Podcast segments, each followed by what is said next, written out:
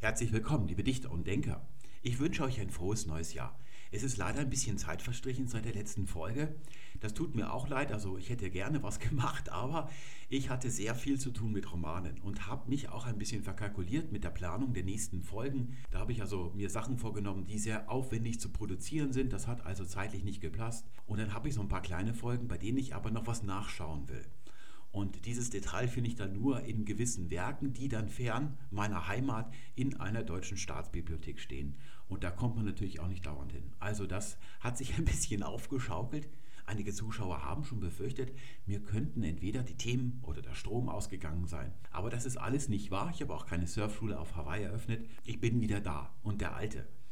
Wir beginnen dieses Jahr mit einer Zuschauerfrage und die stammt diesmal von Oliver. Oliver wollte nur mal fragen, ob das Verb sich an jemanden wenden als Partizip gewendet oder gewandt heißt. Ja, so lautet seine Frage. Und zunächst mache ich immer Folgendes. Ich gebe das bei Google ein, gewendet und gewandt, weil ich dann schön sehen kann anhand der ersten Treffer, auf welche Sachen die Leute so reinfallen. Die Otto Normaldeutschsprecher kann man sagen, die nicht Sprachwissenschaft studiert haben. Was die also so annehmen spontan und da kann man drauf eingehen dann in der Sendung. Auf Platz 1 ist meistens Bastian Sick, der mit seiner Zwiebelfisch-Kolumne schon so lange im Internet ist. Das gibt Pluspunkte bei Google. Da kommt er also auf Platz 1 und hat natürlich wahrscheinlich auch viele Empfehlungen. Das wird uns dann gleich interessieren, wenn wir tatsächlich die Frage vom Oliver beantworten.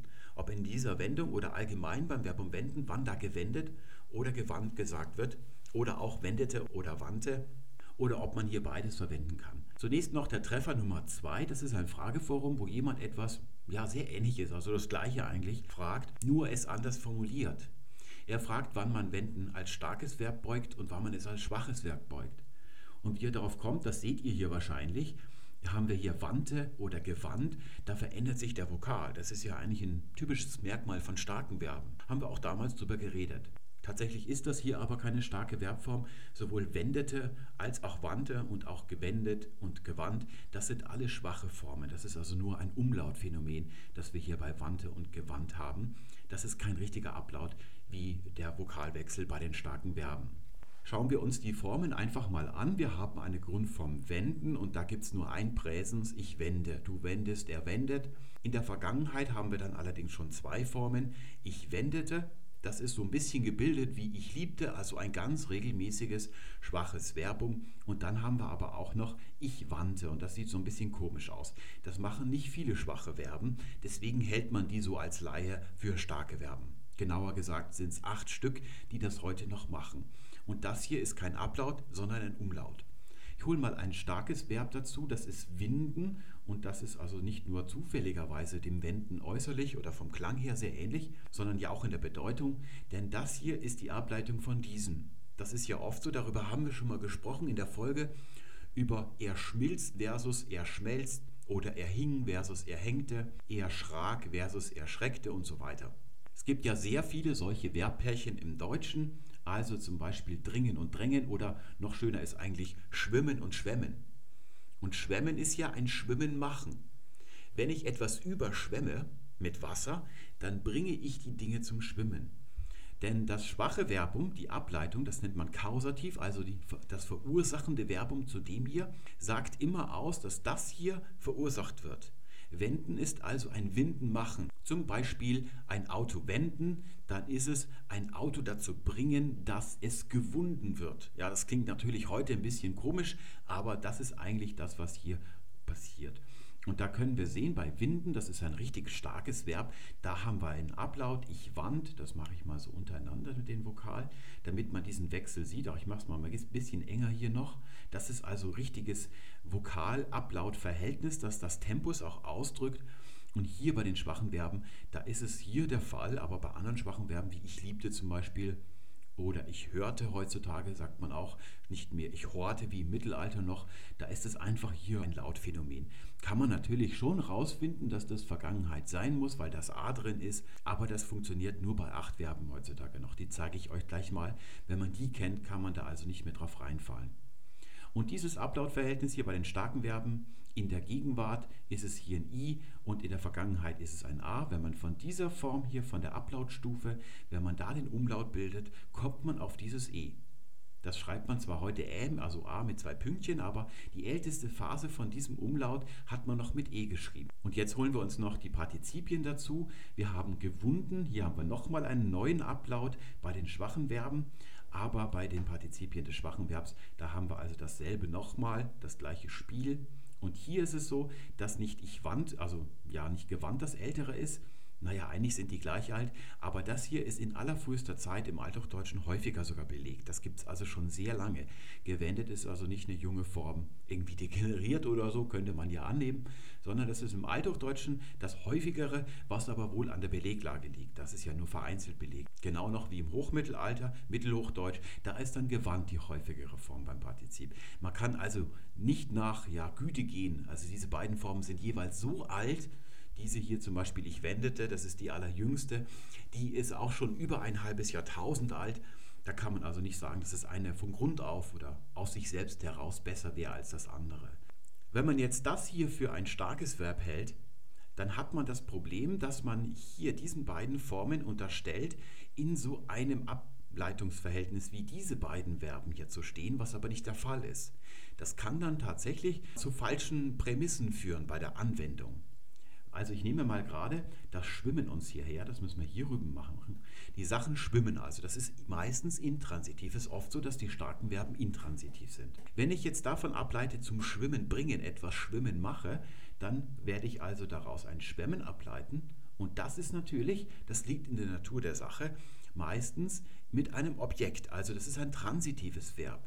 Ja, ich überschwemme das Land zum Beispiel. Ebenso bei dem Verbum hängen, da nehme ich jetzt mal die alten Formen, da hieß es hier auf der Seite der starken Verbum hangen ursprünglich. Und die Ableitung davon ist hängen. Und heute schreibt man beides in der Grundform ja mit ä, die sind verschmolzen. Das sind so besonders problematische Fälle. Über die haben wir mal eine eigene Folge gemacht. Und hier lautet die Vergangenheit heute, ich hing, auch schon in früheren Zeiten, ich hieng, hat man da geschrieben, oder hienk sogar. Und hier hängte. Das ist also die Ableitung davon. Hier hänge ich selber am Galgen zum Beispiel oder an der Wand, wenn ich ein Bild bin. Und hier hänge ich etwas auf. Da haben wir wieder das Objekt dabei. Und wenn ich das jetzt hier übertrage, also wenn ich jetzt das hier dem unterstelle und das hier dem, dann komme ich vielleicht auf den Gedanken, dass das hier mit einem Objekt steht und dieses hier eher so intransitiv ist. Das ist genau das, was Bastian Sick macht, das werden wir später sehen. Deswegen muss man sich klar machen, ob etwas ein starkes Verb ist oder nicht. Und da kann ich euch einen ganz einfachen Trick verraten, einen ganz narrensicheren Trick. Man schaut nicht hier auf dieses A oder auf den Vokal in der Wurzel.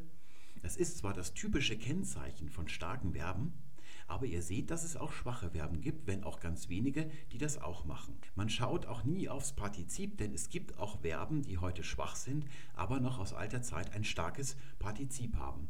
Sowas wäre zum Beispiel backen. Da sagt man heute ich backte und nicht mehr ich bug, aber das Partizip lautet immer noch gebacken.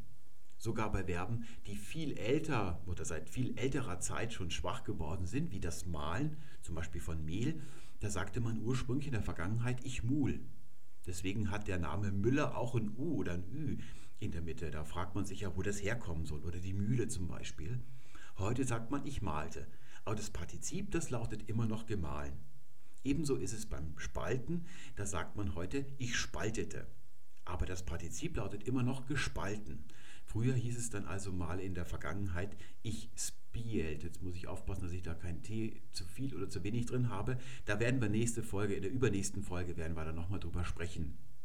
Das mit dem Partizip, darauf darf man also nicht schauen, das ist kein sicherer Trick. Und auch der Vokalwechsel ist kein sicherer Trick. Was man machen kann, ist, man kann schauen, ob hier hinten in der Vergangenheitsform, das ist also immer die Form, worauf man schauen muss. Ich wandte oder ich liebte, ich sagte, diese Form muss man sich anschauen. Und wenn da ein T angewachsen ist, das ist ja heute ganz toll durch das etymologische Schreibprinzip, dass wir sowohl das D aus der Wurzel oder vom Stamm und das T der Vergangenheitsendung beides schreiben, obwohl wir nur ein T sprechen. Im Mittelalter hat man das sich noch einfacher gemacht, hat man einfach nur ein T geschrieben. Das kann man natürlich machen, wenn hier ein T dazu kommt, dass es in der Grundform oder in der Gegenwart ich wende nicht gibt dann ist es eben ein schwaches Verb. Das ist ein ziemlich sicherer Trick. Nur ein einziges Verb, da funktioniert es nicht und das ist tun. Da lautet ja die Vergangenheit ich tat. Da haben wir ein T hinten, das nicht in der Grundform drin ist. Aber das ist keine Vergangenheitsendung. Das ist ein ganz, ja, besonders schwieriger Fall. Das ist das einzige Verbum im Germanischen, dessen Vergangenheit aus dem indogermanischen Aorist kommt und nicht aus dem Perfekt. Und das hat sich redupliziert. Da hat sich, ja, das T hat sich einmal nochmal kopiert nach vorne hin. Das erste T in Tat ist nur eine Kopie des zweiten und dieses zweite T ist eigentlich das Wurzel-T. Also da funktioniert dann der Trick nicht.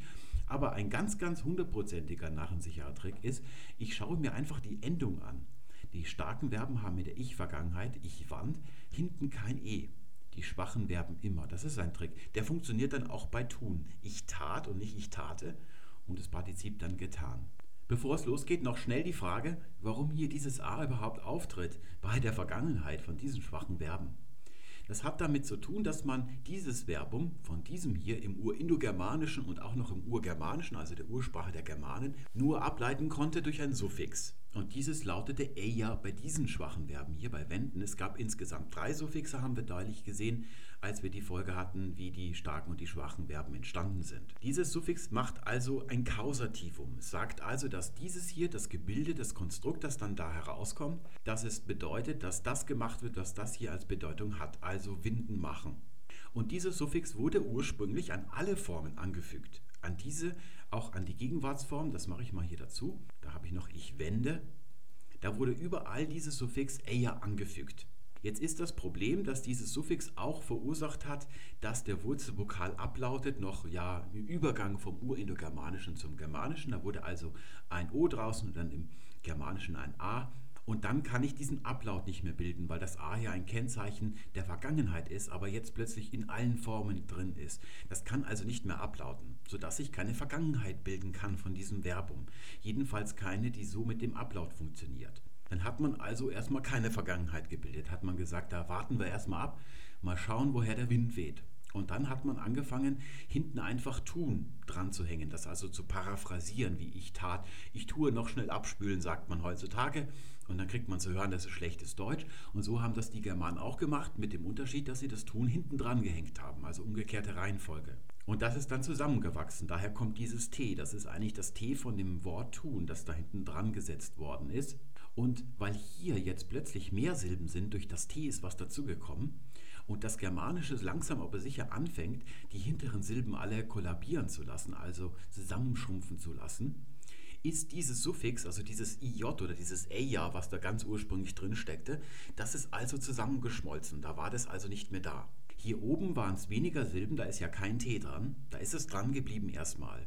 Und später ist es natürlich auch weggefallen, weil wir sehen es ja jetzt nicht mehr. Und dazwischen hat der Umlaut eingesetzt. Das ist ein historischer Vorgang, der beginnt während des Althochdeutschen. Plötzlich fängt, fangen die Leute an, hier vorne, wenn sie hier vorne ein A haben und hier hinten ist ein I oder ein J, dass dieses A auch nach vorne in den Mund gezogen wird, wo das J und das I gebildet werden. Dann wird also aus dem A ein Ä. Das ist halt etwas, was die Leute gar nicht gemerkt haben, als das angefangen hat. Und das liegt ja genau dazwischen. Deswegen hat sich hier, weil das Suffix schon weg war, der Umlaut ja nicht stattgefunden, weil das Kriterium nicht gegeben war, dass da hinten in der späteren, ja im späteren Teil des Wortes, dass da so ein I oder J kommt. Aber hier war es noch da, deswegen ist das umgelautet worden. Das führt dann eben zu diesem Bild, das heute bei Wenden noch erhalten ist.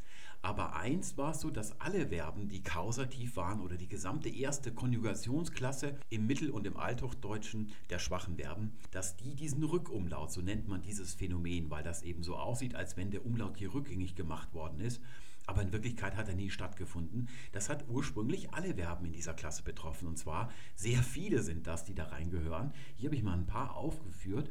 Da seht ihr den Infinitiv, den könnt ihr also erkennen, wie der heute lautet. Also da sagt man heute, sagt man nicht mehr Bürsen, sondern man sagt nur noch Büßen. Und da seht ihr, in der Vergangenheit sieht das ganz komisch aus, wenn man das mit den heutigen Formen vergleicht. Statt ich trennte heißt es ich trannte, statt ich übte heißt es ich urbte. Da wird das also immer rückgängig gemacht. Das wird also, was nach vorne gezogen worden ist hier in der Gegenwart, also nach vorne im Mund, der Artikulationsort, der wird dann wieder zurückgeschoben, ganz einfach. Da kann man also jeden Umlaut wieder hier rückgängig machen, also den Laut, den Vokal nach hinten im Mund verschieben. Und da kommt dann A O oder U wieder raus. Also seht ihr zum Beispiel führen, ich fuhrte, auch hören hieß ich horte noch im Mittelhochdeutschen. Das hat also alle Verben betroffen. Und angefangen mit dem Bild, äh, an dem Bild zu meißeln, das wir heute haben, statt ich übte, ich übte, haben die Leute hier unten, das ist also Deutschland, Österreich und die Schweiz, das deutschsprachige Gebiet in seine drei Streifen unterteilt. Also zunächst mal hier die Benrather Linie, das ist Niederdeutsch. Heute spricht man hier auch das, was hier unten lila ist, als Schriftsprache, aber Plattdeutsch, das ist die Fortsetzung von Niederdeutsch. Und was hier lila ist, das ist das Hochdeutsche im Mittelalter noch. Da geht es nur bis hierhin, bis zur Benrather Linie. Fängt dann erst an im ausgehenden ja, Spätmittelalter zunächst mal hier Berlin einzuschließen und dann wandert diese Linie immer weiter hoch. Die Sprecher des niederdeutschen Sprachgebiets haben also die Sprache des Südens, das Hochdeutsche. Das heißt deshalb Hochdeutsch, weil wenn man von hier bis hierhin läuft, da geht es immer bergauf. Also jedenfalls im Mittel geht es bergauf. Also hier kommen natürlich die Mittelgebirge und deswegen heißt es das Niederdeutsche. Das ist eigentlich eine Verhohnepiepelung der Menschen hier unten für das, was man auf Niederdeutsch Düdesch nannte. Also Plattdeutsch ist eigentlich ein bayerisches Wort für das, was man hier oben mal oder heute noch in der Mundart spricht sollten sich die Leute hier oben am Timmendorfer Strand, der ist glaube ich hier irgendwo, sollten die sich das bewusst machen, dass das eigentlich ein bayerisches Wort ist. Es gibt aber umgekehrt ganz viele typisch bayerische Worte, die aus dem Niederdeutschen entlehnt sind. Da werden wir in der Zukunft nochmal drauf zu sprechen kommen. Es ist also eine ausgeglichene Sache, wenn man alles zusammenrechnet. Jetzt fangen hier unten in diesem Teil, das ist das sogenannte Oberdeutsche und das ist das Mitteldeutsche, fangen die Leute hier unten an, aus Wante Wendete zu machen. Das ist so etwa im 14. Jahrhundert. Also zur Mitte des 14. Jahrhunderts haben die hier aus Wante Wendete gemacht. Und die Leute in der Mitte, hier seht ihr also, das ist alles Fränkisch. Das geht hier oben in den Niederlanden ja los, das Fränkische, die fränkische Sprache. Das ist also Niederfränkisch. Die Holländer sind eigentlich Niederfranken, weil die Franken hier runtergezogen sind. Und das ist also hier so ein Fächer. Hier haben wir Rheinfränkisch, Moselfränkisch, dann haben wir hier Südfränkisch und so geht das also bis hier heute rüber. Das ist also das westliche Mitteldeutsch, das ist vor allem Fränkisch. Und hier haben wir Sächsisch, Thüringisch, das ist dann das Ostmitteldeutsche. Und die machen das lange Zeit nicht. Die übernehmen das erst ein bisschen später von hier unten, als dann hier die Kanzlei, also die Reichskanzlei des Heiligen Römischen Reiches Deutscher Nation, als das dann in Wien liegt. Ursprünglich lag es ja zunächst in Prag. Da übernehmen die das dann zum ja, Ende des 16. Jahrhunderts, kann man sagen, ist das hier auch ausgeglichen. So, das ist dann die Lage, sodass wir uns fragen müssen, warum haben wir denn heute überhaupt noch Wante, wenn auch die Mitteldeutschen das irgendwann übernommen haben. Ja, weil dann im 17. Jahrhundert die Leute wieder anfangen, und das sind die Leute hier, die Hartnäckigen im Rheinland, im Ruhrgebiet und so weiter, die fangen dann wieder an, Wante zu sagen. Das ist eben das Schöne an Deutschland und am deutschsprachigen Gebiet, dass es föderalistisch ist. Also das ist wie in der Politik, da geht eigentlich nichts voran. Wenn die einen soweit sind und nachziehen, dann fangen die allerersten, die Avantgardisten wieder an mit dem Alten. Und so hat sich das also immer wieder im Kreis gedreht bis heute. Dass die Sprecher hier unten im Oberdeutschen, dass die die ersten waren, das kann man heute noch erkennen an der Mundart. Man sagt zum Beispiel auf Bayerisch nicht, jetzt hätte ich dich beinahe nicht erkannt, also wo aus kennen erkannt wird, sondern man sagt, jetzt hätte die Beut nimmer kennt. Oder man sagt auch, ich hab mal denkt, statt ich habe mir gedacht. Da seht ihr also hier diese ausgeglichenen Vokale bei den schwachen Verben. Vergangenheitsformen mit so einem Rückumlaut bildet nämlich nicht nur Wenden, sondern es sind eine Handvoll Verben. Das ist zunächst mal das Rennen. Da sagt man, ich rannte gerannt. Das ist auch ein schwaches Verb, weil wir sehen, in dieser Ich-Vergangenheit haben wir hinten die Endung E dran. Wenn es ein starkes Verb wäre, dann hätten wir hinten keine Endung. Das ist auch ein Kausativ und zwar das Kausativ zu rinnen. Das kann man ja ganz einfach machen. Wenn man das E, den Umlaut rückgängig macht in der Grundform, kommt man bei A raus, da haben wir ich ran und dann haben wir ich rinne in der Gegenwart, also rinnen. Ein Rennen ist ein Rinnen machen. Das ist heute ein bisschen schwierig noch nachzuvollziehen, aber tatsächlich ist es so gewesen. Dann haben wir auch noch das Nennen. Das ist keine Ableitung von einem starken Verb, sondern von dem Wort Name. Name machen, also Namen Eja, da wird das also hier ein bisschen zusammengeschmolzen zu Doppel-N. Und dann haben wir Nennen daraus mit der Vergangenheit nannte und genannt. Da seht ihr, diese beiden hier, die haben immer nur eine Form. Es gibt also kein Rente und auch kein Nennte und auch bei den Partizipien nur das eine. Und das ist kein Zufall, das habe ich hier schön grün gemacht, dieses Doppel-N. Das ist nämlich das, was verhindert hat, dass das ausgeglichen wird. Da gibt es noch weitere. Es gibt noch das Brennen. Das Brennen ist eigentlich das Kausativum zum Brinnen, das ist das starke Verb mit der Bedeutung brennen. Und brennen ist eigentlich die Kausativableitung dazu, also ja anzündeln, also zum Brennen, zum Brinnen bringen, muss man genauer sagen. Das ist auch zusammengefallen heute. Heute gibt es kein Brennen mehr, nur noch das Brennen. Und dann haben wir noch ein viertes, das ist kennen. Das ist auch ein Kausativum und zwar von können. Da haben wir also ursprünglich, also heute haben wir das Können mit Ö. Das ist eine ganz neue Sache hier mit dem Ö. Eigentlich hat man bis vor kurzem Kunnen gesagt auf Deutsch. Und da lautet die Gegenwart kann. Ja, das ist ein bisschen komisch. Das ist ein sogenanntes Präterito Präsens. Alle Modalverben haben eine ganz komische Beugung. Da ist die Gegenwartsform vom Inhalt her Gegenwart, also von der Bedeutung, ich kann, also jetzt gerade, aber von der Form her ist das eine Vergangenheitsform. Ich schwimme, ich schwamm, seht ihr also hier dieses A in der Gegenwart, nennt man Präterito Präsens. Und wenn man das hier umlautet, jetzt die formale Vergangenheitsform, dann kommt man bei E raus, da haben wir also kennen. Und das bedeutet eigentlich ein ja, Können machen oder ein Wissen machen, jemand unterrichten, etwas ja vorstellen. Auch auf Isländisch, da gibt es dieses Verbum kina, maujech kina, Tier für Enquarium darf ich Ihnen jemand vorstellen, sagt man da zum Beispiel. Da hat es noch diese ursprüngliche Bedeutung im Deutschen ein bisschen weiterentwickelt. Das kann ich also wieder wegtun hier. Und das sind alles Verben, die ein Doppel-N haben, seht ihr hier. Die haben jeweils nur eine Vergangenheitsform. Da hat sich keine systematischere, neuere gebildet. Anders ist es dann eben beim Wenden. Und da sehen wir, ist ein kleiner Unterschied. Da haben wir ND. Das ist also mit Doppelform und das ist nicht nur beim Wenden so, sondern auch beim Senden. Das Wenden ist das Kausativum vom Winden, also Winden machen, und das Senden ist das Kausativum zum Sinnen. Haben wir ja mal gesehen in einer der letzten Folgen, da ging es um das Sinn machen oder Making Sense, dass das Verbum Sinnen oder ursprünglich Sindan im Althochdeutschen noch mit D, das ist angeglichen worden zu Sinnhan und das ist ein reines Verbum der Fortbewegung mit der Bedeutung gehen. Hat nichts mit dem Wort Sinn zu tun, also was im Kopf ist. Und senden ist das Kausativum dazu. Wenn Sinan gehen bedeutet, dann bedeutet senden gehen machen, also auf die Reise schicken, eben senden.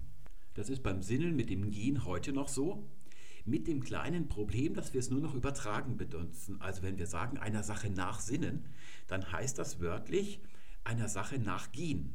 Aber wir benutzen es nur noch übertragen, also in Gedanken einer Sache nachgehen. Deswegen denken wir, dass es mit dem Sinn, mit dem Substantiv Sinn, irgendwas zu tun hätte etymologisch, was nicht stimmt. Das hat sich eben neu verknüpft durch die Ähnlichkeit heutzutage im Sprachbewusstsein. Das sind also jetzt mal die wichtigsten Verben und dann kommt noch das Denken dazu. Das ist auch ein Kausativum. Da steckt eigentlich ein Verbum dahinter, das gibt es als starkes Verbum nicht und das bedeutet, dass man etwas verknüpft, dass man etwas spannt zwischen zwei Dinge, also ein Verbindungskabel spannt. Und das ein Verbindungskabel spannen machen oder dass es spannt, das ist das Denken. Also es bedeutet wörtlich, dass man Verknüpfungen herstellt zwischen den Gedanken, die man so hat oder zwischen den Dingen. Und zwar im Kopf. Und da seht ihr, haben wir hier ich dachte und gedacht. Da ist das N zuerst ausgefallen. Das ist dann gedient worden, das A als Ersatz, weil das N ist weggefallen. Man sagt im Althochdeutschen ich dachte mit einem langen A und dann ist auch noch das K vor dem T zu CH geworden. Das sieht heute ein bisschen unregelmäßig aus, aber in Wirklichkeit sind das natürlich immer regelmäßige Lautprozesse, die da stattfinden. Und so ähnlich ist es auch noch mit dem Verbum bringen, das ein ganz schwieriges Verbum ist. Wahrscheinlich stecken da zwei Verben drin. Einmal haben wir das Verbum, ja, was man im Lateinischen als Ferre hat, tragen. Das kennt ihr vielleicht. Das gibt es ja so im Deutschen nicht. Und dann steckt noch ein anderes Wort drin, das wir in Deutsch genug haben, dieses Nug. Da seht ihr also, der Anfang des Wortes ist dieses Ferre, also bringen, und dann das Nug, das NG, das haben wir hier hinten drin. Das ist also eine Verschmelzung aus zwei Wörtern und deswegen wird das seit ganz alter Zeit im Germanischen sowohl schwach als auch stark gebeugt lautet die Vergangenheit eigentlich seit jeher brachte. Auch im Gotischen ist das schon so. Im Englischen seht ihr I brought. Haben wir auch diese schwache Vergangenheitsform. Das ist auch im Altenglischen schon so. Aber die Gegenwart, die wurde immer stark gebeugt in allen germanischen Sprachen. Und da sehen wir, haben wir hier eine ähnliche Struktur wie hier auch. Das N fällt wieder aus. Da wird das A eigentlich gedehnt und das G vor dem T wird zu CH. Das ist also das Bild, das wir heute haben.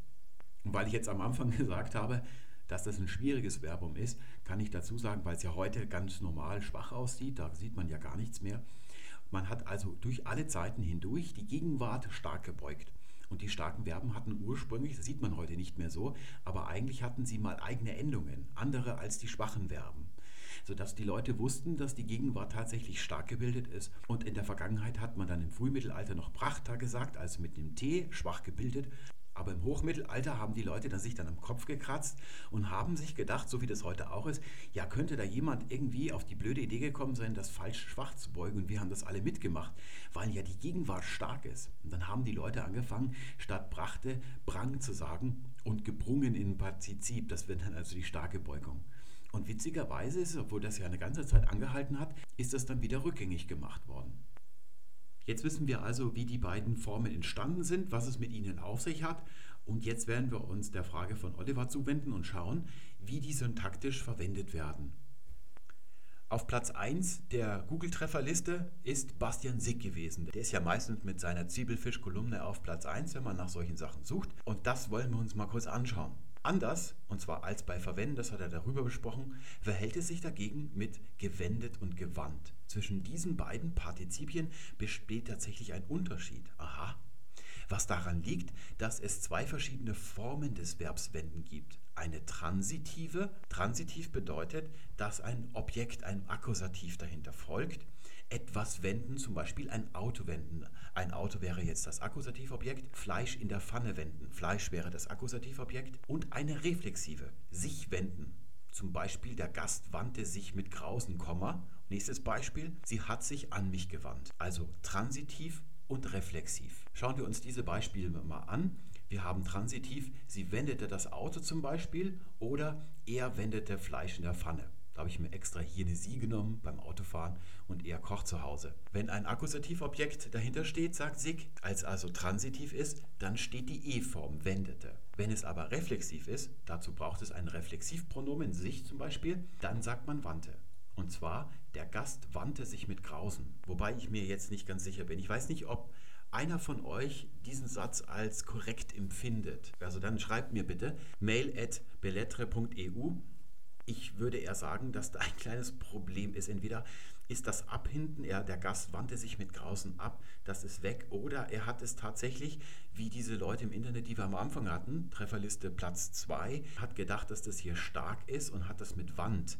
Also er windet sich weil das Essen zum Beispiel verdorben war, der Gast eines Restaurants zum Beispiel. Er windet sich mit Grausen oder vor Schmerzen, aber irgendwie ist dieser Satz ein bisschen komisch. Und der nächste Satz wäre dann als Beispiel, sie hat sich an mich gewandt. Ja, tatsächlich, da würde ich sagen, das würde ich auch so machen. Da würde ich nicht wendete sagen. Das klingt eigentlich ganz plausibel und scheint eine gute Regel zu sein. Wenn man jetzt keine weiteren Beispiele sich ausdenkt oder weiterdenkt, ich habe das mal gemacht, habe da schon mal was vorbereitet und zwar, das Auto wendete am Ende der Straße.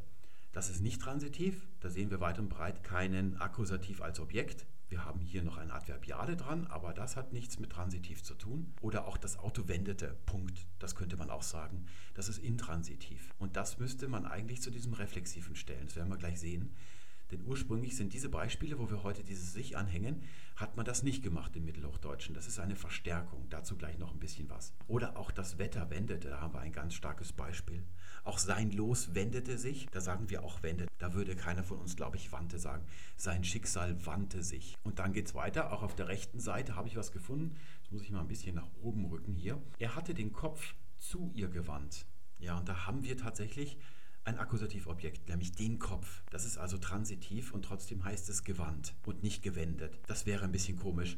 Das stellt man sich dann wie einen Schraubverschluss auf dem Hals vor oder dass der sich so um 360 Grad drehen könnte, der Typ den Kopf ein bisschen beängstigend, da würde jeder gewandt sagen, glaube ich. Oder auch als leichte Abwandlung, er hatte ihr den Kopf zugewandt. Ja, da haben wir auch wieder den Kopf und trotzdem sagen wir gewandt. Diese Regel, die stimmt also nicht so ganz, die lässt sich nicht falsifizieren und obendrein lässt sie sich auch noch widerlegen, wie wir das hier unten gemacht haben. Ich vermute, dass Bastian Sick das verwechselt hat mit diesem Pärchen aus starkem und schwachem Verb. Also winden und wenden oder fahren und führen zum Beispiel oder schwimmen und schwemmen. Hier haben wir es allerdings ja nur mit den beiden Laut-Regional-Varianten des schwachen Verbs zu tun. Weil nämlich bei diesen Pärchen das starke Verb meistens intransitiv ist und das schwache Verb ist transitiv. Zum Beispiel, ich fahre in die Stadt, ich fuhr in die Stadt. Man sagt nicht, ich fuhr die Stadt. Aber führen, da hat man ein Objekt dabei. Ich führe dich, ich führe den Mann in die Stadt. Und diese reflexiven Verben hier oder Konstruktionen, die sind alle aus den Intransitiven entstanden, obwohl reflexiv ja eigentlich nur ein Sonderfall der Transitivität ist. Zum Beispiel, ich wasche das Auto, da haben wir das Auto als Objekt, oder ich wasche mich, da ist eben das Objekt mit dem Subjekt identisch rein von der Ableitung her oder von der Grundsyntax. Aber von der Entstehung her sind diese reflexiven Formen, die wir heute ja zuhauf haben, wir haben sehr viele reflexive Verben, die sind aus den Intransitiven entstanden. Als wir damals über die Entstehung des Perfekts geredet haben, haben wir ja gesagt, dass man im Mittelalter, im Mittelhochdeutschen noch sagte, ich saß, wenn man wirklich saß, so wie heute, wenn man sich hinsetzte, sagte man, ich geh saß, da hat man einfach diese Vorsilbe G davor gesetzt. Und heute sagt man, ich setzte mich. Diese ganzen pseudoreflexiven Verben, die sind ja nicht wirklich reflexiv. Ich verrichte ja nicht etwas an mir selber, was eigentlich transitiv ist. Ja, die hat es alle im Mittelalter noch nicht gegeben. Die sind alle neuhochdeutsch. Also zum Beispiel, stellen Sie sich gefälligst hinten an. Sich anstellen, da könnte man auch nur anstellen sagen. Da füllt dieses sich eigentlich keinen Zweck. Das ist mir neulich erst wieder aufgefallen, als ich meine Romane überarbeitet habe. Da mache ich am Ende immer so einen Farbentest mit einer Kopie der Textdatei. Da formatiere ich dann wild rum. Also ich formatiere zum Beispiel alle Wörter, die grundsätzlich gestrichen gehören, so Partikel wie ja oder noch und solche Sachen. Aber auch ganz gewisse Wörter, die sich ballen können die allein nicht schlecht sind, aber wenn sie dann 50 Mal in einem Absatz vorkommen, dann muss man irgendwas machen. Und um die zu erkennen, wenn man schon so ein bisschen textblind ist, markiere ich die dann alle in gewissen Farben. Und wenn sich die Farbe bald in so einem Absatz, dann weiß ich, aha, da muss ich mal drüber schauen.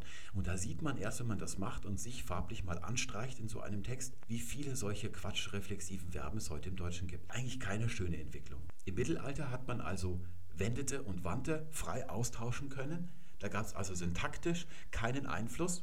Und zudem hat man dieses Wort meistens intransitiv gebraucht und immer ohne dieses Sich. Das ist erst später entstanden. Und jetzt mein Schema. Da habe ich ein bisschen gebraucht. Die Sachlage oder die Beleglage ist ziemlich komplex. Da muss man sich wirklich alles schön aufschreiben und dann gucken, ob man eine Struktur drin erkennen kann. Die Schwierigkeit liegt darin, dass wir es hier mit mehreren Faktoren, die im Wechselspiel agieren, bei dem, was heute im Deutschen mit diesen beiden Formen Wandte und Wendete geschieht, ja, dass man es da nicht so leicht erkennen kann, wie diese Faktoren in welcher Gewichtung aufeinander einwirken. Das ist die Schwierigkeit daran. Wir haben aber ein schönes Schema, das ich euch zeigen will, wo man schon einigermaßen übersichtlich erkennen kann, wie alles zusammenhängt. Und es ist tatsächlich so, dass alles zusammenhängt bei der Entwicklung von diesen beiden Formen. Wir fangen mal an mit dem, was der Oliver eigentlich wissen wollte, sich an jemand wenden. Da brauchen wir zunächst mal ein Subjekt, da habe ich eine Sie und sie wandte, und zwar wandte sie sich. Und jetzt kann ich noch was anfügen oder ich muss sogar was anfügen und zwar, sie wandte sich ab, das kann ich sagen.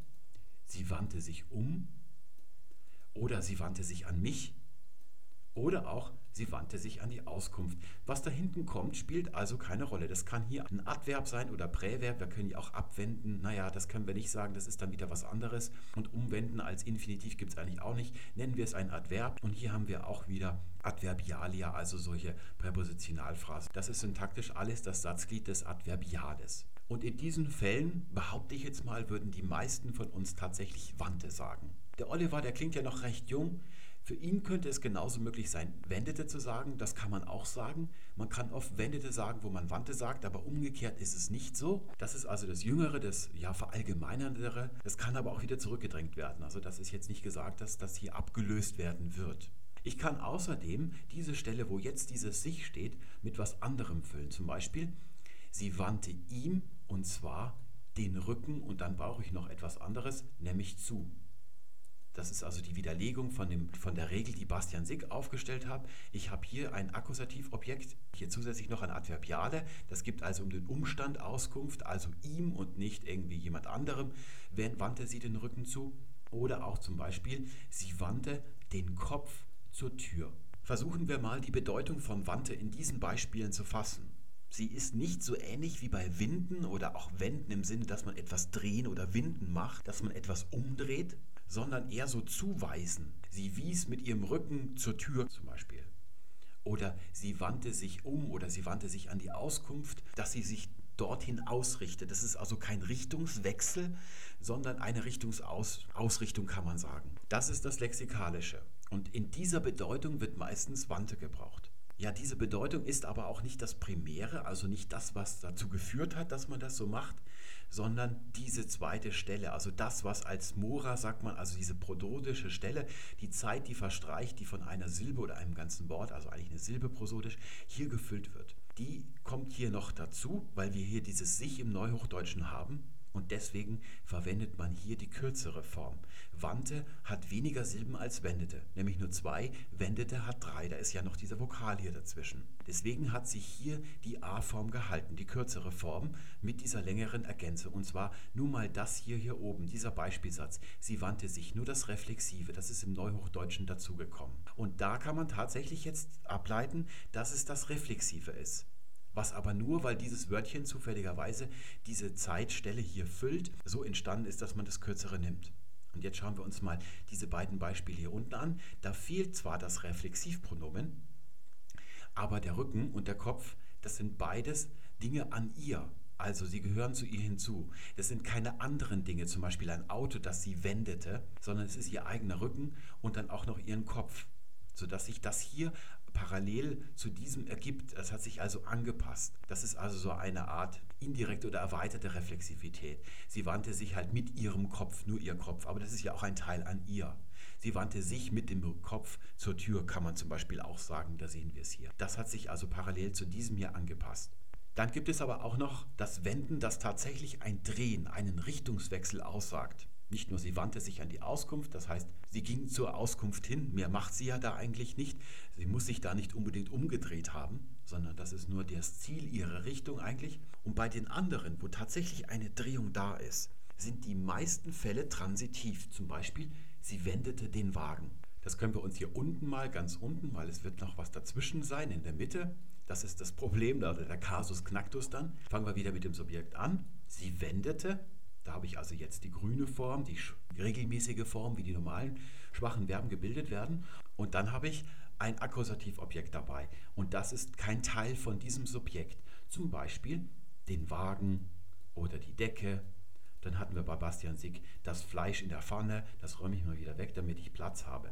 Da kann man jetzt natürlich einen Einwand erheben. Ich habe hier gesagt, dass die kürzere Form genommen wird, weil hier diese Stelle mit sich gefüllt wird.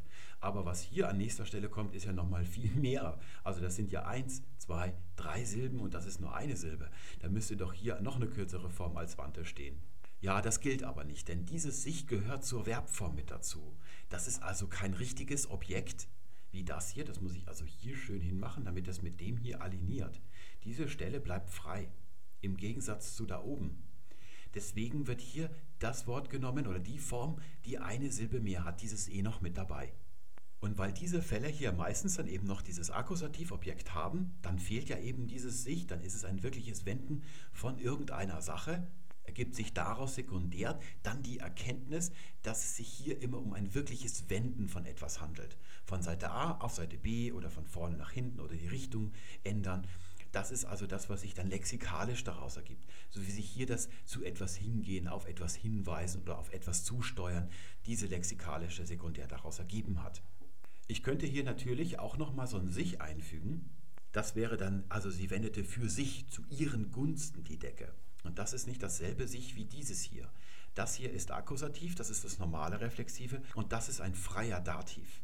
Da haben wir das Problem, dass wir hier eigentlich eine alte Akkusativform haben, weil wir kein Sie haben. Wir haben da keine eigene Dativform bei der Beugung des Reflexivpronomens.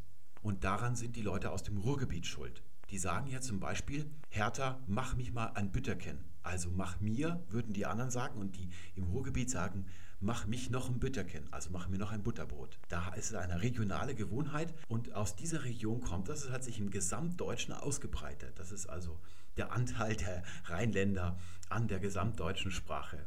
Es ist übrigens schon uralt, schon viele Jahrhunderte. Das würde dann also keinen Unterschied machen. Dann würden wir nicht auf Wante umswitchen, da würden wir weiter Wendete sagen. Und diese lexikalische Bedeutung des Drehens, die bleibt dann auch erhalten, wenn das Objekt fehlt. Zum Beispiel, sein Los wendete sich, weil hier tatsächlich auch ein richtiges Umdrehen gemeint ist und kein sich richten an wie hier oben. Oder das Wetter wendete, da lassen wir das sich meistens weg. Da sagen wir nicht, das Wetter wendete sich. Das ist also alter Sprachgebrauch. Oder zum Beispiel, der Wagen wendete Also nicht der Fahrer wendete den Wagen, sondern der Wagen selber, kann man auch sagen, ist durchaus richtig, wendete und zwar am Ende der Straße. Da bleibt dann immer das gleiche wendete hier dran. Da sehen wir also diese lexikalische Bedeutung des Umdrehens, die ist ganz wichtig. Und jetzt räume ich mal alles, was wir nicht unbedingt an Beispielen brauchen. Also das hier bis darunter, das räume ich alles mal hier zur Seite. Und jetzt kommt hier ein kleiner Dreisatz oder es kommt eine, etwas, was dazwischen steht, was von beiden Polen hier beeinflusst wird, was so, so hin und her schwingt. Und was da in der Mitte im Spannungsfeld steht, das ist verwenden. Nehmen wir mal ein Beispiel. Diesmal er. Er verwendet eine Schreibmaschine und das setzen wir jetzt in die Vergangenheit. Ich mache noch ein bisschen mehr Platz. Da können wir zwei Formen sagen. Er verwendete eine Schreibmaschine oder er verwandte eine Schreibmaschine. Ich darf wohl für die meisten von uns sprechen und sagen, dass Verwendete heute mit großem Abstand die häufigere Variante ist. Wenn wir Verwandte hier hören, dann klingt das altertümlich, aber es klingt nicht falsch. Aber wir würden es wahrscheinlich aktiv selber die meisten von uns nicht mehr sagen. Aber so ältere Herrschaften, bei denen könnte das durchaus noch vorkommen. Von der lexikalischen Bedeutung her, und da seht ihr einen Grund, warum ich das als sekundär annehme und nicht als das Primäre, würde das ja eigentlich zum Oberen gehören. Also er richtet sich an eine Schreibmaschine, er dreht die Schreibmaschine ja nicht um. Also das gehört lexikalisch nicht zu dem Unteren dazu. Auf der anderen Seite ist das hier aber ein Objekt. Das muss ich also eigentlich auch einfärben. Es steht also eins zu eins. Jetzt kommt aber ein weiterer Punkt dazu und das ist, sie sind verwandt. Also ich muss das mal umändern, damit das nicht über Kreuz steht, um Gottes Willen. Jetzt habe ich es auch noch gedreht. Das mache ich auch wieder rückgängig. Jetzt habe ich es gewendet. Also so rum ist es dann. Dann passt es zum jeweils näher gelegenen. Verwandt hat ja eine Spezialbedeutung, eben dann, wenn man verwandt ist. Und wenn heute einer sagt, er verwandte eine Schreibmaschine, dann denkt man, bis zur Hälfte des Satzes ist er mit irgendwas verwandt und dann kommt eine Schreibmaschine plötzlich ins Spiel und denkt sich, was ist denn da los? Deswegen klingt das ein bisschen komisch heutzutage. Wie ist es überhaupt zu diesem Verwandt gekommen? Verwenden hat mehrere Bedeutungen. Das ist ein sehr schwieriges Verb. Es hat mehrere Bedeutungen in früherer Zeit. Und eine davon ist, dass man Umgang hat. Heute sind ja nur die Leute verwandt, mit denen man, also wo man vom gleichen Ahn abstammt. Wenn man also blutsverwandt ist, dann ist man verwandt. Aber ursprünglich ist das nicht so gewesen. Im Mittelalter bedeutet verwandt, dass man Umgang miteinander hatte. Das waren meistens Verwandte, aber auch zum Beispiel der Vermieter, die Putzfrau oder der Lehnsherr. Wenn man mit denen Umgang hatte, dann waren das noch Verwandte. Das ist auch eine junge Entwicklung im Neuhochdeutschen, dass sich das auf die Familienmitglieder bezieht heute. Wenn man mit jemand nicht verwandt ist, dann kann ich aber nicht sagen, sie sind unverwandt, sondern ich muss sagen, sie sind nicht verwandt. Denn unverwandt bedeutet etwas anderes. Zum Beispiel, sie starrte ihn unverwandt an. Ja, das benutzt man, das habt ihr bestimmt auch schon mal benutzt, aber was bedeutet es überhaupt? Ganz einfach, Sie starrte ihn unverwandt an, heißt, sie starrte ihn an, ohne sich abzuwenden. Denn verwenden hat im Mittelhochdeutschen noch eine zweite Bedeutung, sich abwenden. Und die kennen wir heute einfach nicht mehr. Deswegen ist es ein verhülltes Wort für uns. Jetzt steht es also 2 zu 1 für Verwendete. Das heißt, das kann ich mal zur Seite rücken. Das ist so heute die Standardform. Es ist ein Kompositum. Die haben ja ohnehin den Drang, dass sie meistens transitiv sind und deshalb bei solchen Verbpärchen nimmt man auch dann immer das Schwache. Die sind ja meistens auch transitiv. Das könnte noch zusätzlich mit hier ins Spiel gekommen sein.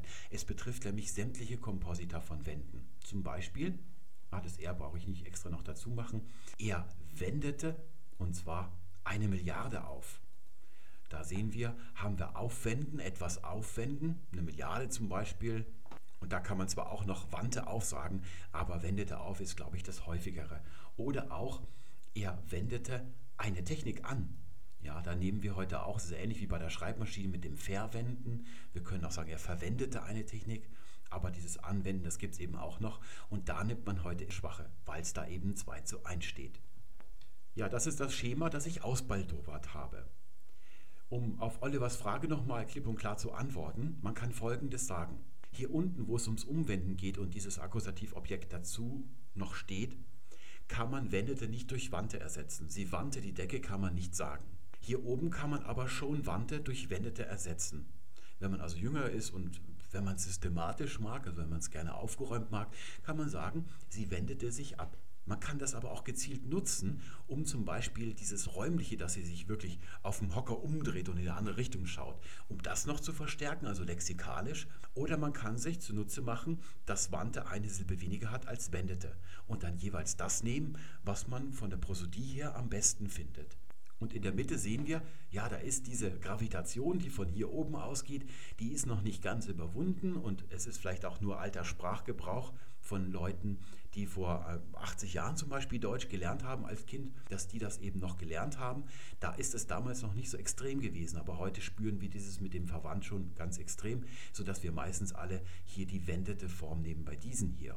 Da kann man sich natürlich jetzt schon fragen, warum soll das vor 80 Jahren noch nicht als wunderlich empfunden worden sein, wenn einer sagte, er verwandte eine Schreibmaschine und heute klingt das komisch, irgendwie mit verwandt hier, komisch verknüpft. Das hat etwas mit dem Fernsehen zu tun oder eigentlich beginnt es früher. Es beginnt schon in der Mitte des 19. Jahrhunderts mit den vielen Büchern, die in Deutschland publiziert worden sind. Das war in Deutschland exorbitant und die Leute haben gelesen wie verrückt. Das hat den Deutschen den Namen Dichter und Denker eingebracht. Das hat also nichts mit Goethe oder Schiller zu tun, sondern mit der großen Masse des Bürgertums, die plötzlich angefangen haben, Sachbücher zu lesen über Maschinenbau und was weiß ich nicht noch alles, was dann ja auch in die Gründerzeit gemündet hat. Und dann kam auch schon die ja, Generalanzeigerzeit, die hatten wir auch schon, wo die Leute überall Zeitung gelesen haben den ganzen Tag. Und im 20. Jahrhundert kam dann das Fernsehen. Und gerade das Fernsehen hat, weil es deutschlandweit war oder nationalweit, hat natürlich viele regionale Unterschiede eingeebnet. Das haben wir damals gesehen bei den unterschiedlichen Gewohnheiten bei der Vergangenheit, also das Perfekt oder Präteritum. Da hat es in Norddeutschland noch vor 80 Jahren, es gibt also heute noch Menschen, die das in ihrer Kindheit ein bisschen anders gelernt haben, wie man da die Vergangenheitszeiten gebraucht. Und heute die Jüngeren haben im Süden wie im Norden eigentlich den gleichen Gebrauch. Man sieht es auch ein bisschen, zum Beispiel der Wulf hat in seiner Rede auch verwandt und solche Sachen gesagt, hat er auch immer die A-Form benutzt, weil er eben aus dem Norden kommt. Dann hat sich das länger gehalten. Das ist nicht nur im Westmitteldeutschen, also im Rheinland und so weiter, wieder aufgeblüht, diese A-Formen, sondern natürlich auch in Norddeutschland. Nicht? Die sind also noch nicht ganz ausgestorben gewesen, als die Norddeutschsprecher das Hochdeutsche übernommen haben. Und da oben hält es sich wahrscheinlich noch ein bisschen besser. Also dazu bin ich zu selten in Norddeutschland, als dass ich das wüsste. Aber man sieht gerade im Süden, also in Bayern zum Beispiel, sieht man da schon, dass hier gerne die E-Form wie in alten Zeiten gebraucht wird. Wir werden das dann in der über, übernächsten Folge, glaube ich, so habe ich es geplant, wo wir uns um die Zukunft der starken Verben sorgen werden. Also wir nicht, aber wir werden uns mit Leuten beschäftigen, die sich darum sorgen, irrtümlicherweise. Da werden wir uns solchen Einfluss des Fernsehens oder des 20. Jahrhunderts mal genau ansehen. Zum Beispiel an dem Verbum backen, ich bug und plötzlich heißt es ich backte. Da werden wir es dann also sehr schön sehen. Das war meine Antwort auf Olivers Frage. In der übernächsten Folge werden wir uns dann nochmal mit so einem Verbpärchen wie das Schwimmen und das Schwemmen oder das Fahren und das Führen beschäftigen. Allerdings einem, wo man nicht aufs Verrecken nicht draufkommt, wie das Kausativum sich vom Inhalt her zum, zur Ableitungsbasis zum starken Verb verhält. In der nächsten Folge haben wir dann eine Fragestunde, da beantworte ich Zuschauerfragen von der letzten Folge im letzten Jahr, wo es um die Schriftentwicklung geht. Das ist schon in den nächsten Tagen wird das veröffentlicht, das ist schon in der Post-Production werden dann nur noch die 3D-Effekte hinzugefügt und dann kommt das also dann am Wochenende wahrscheinlich. Ich wünsche euch alles Gute bis dahin. Tschüss.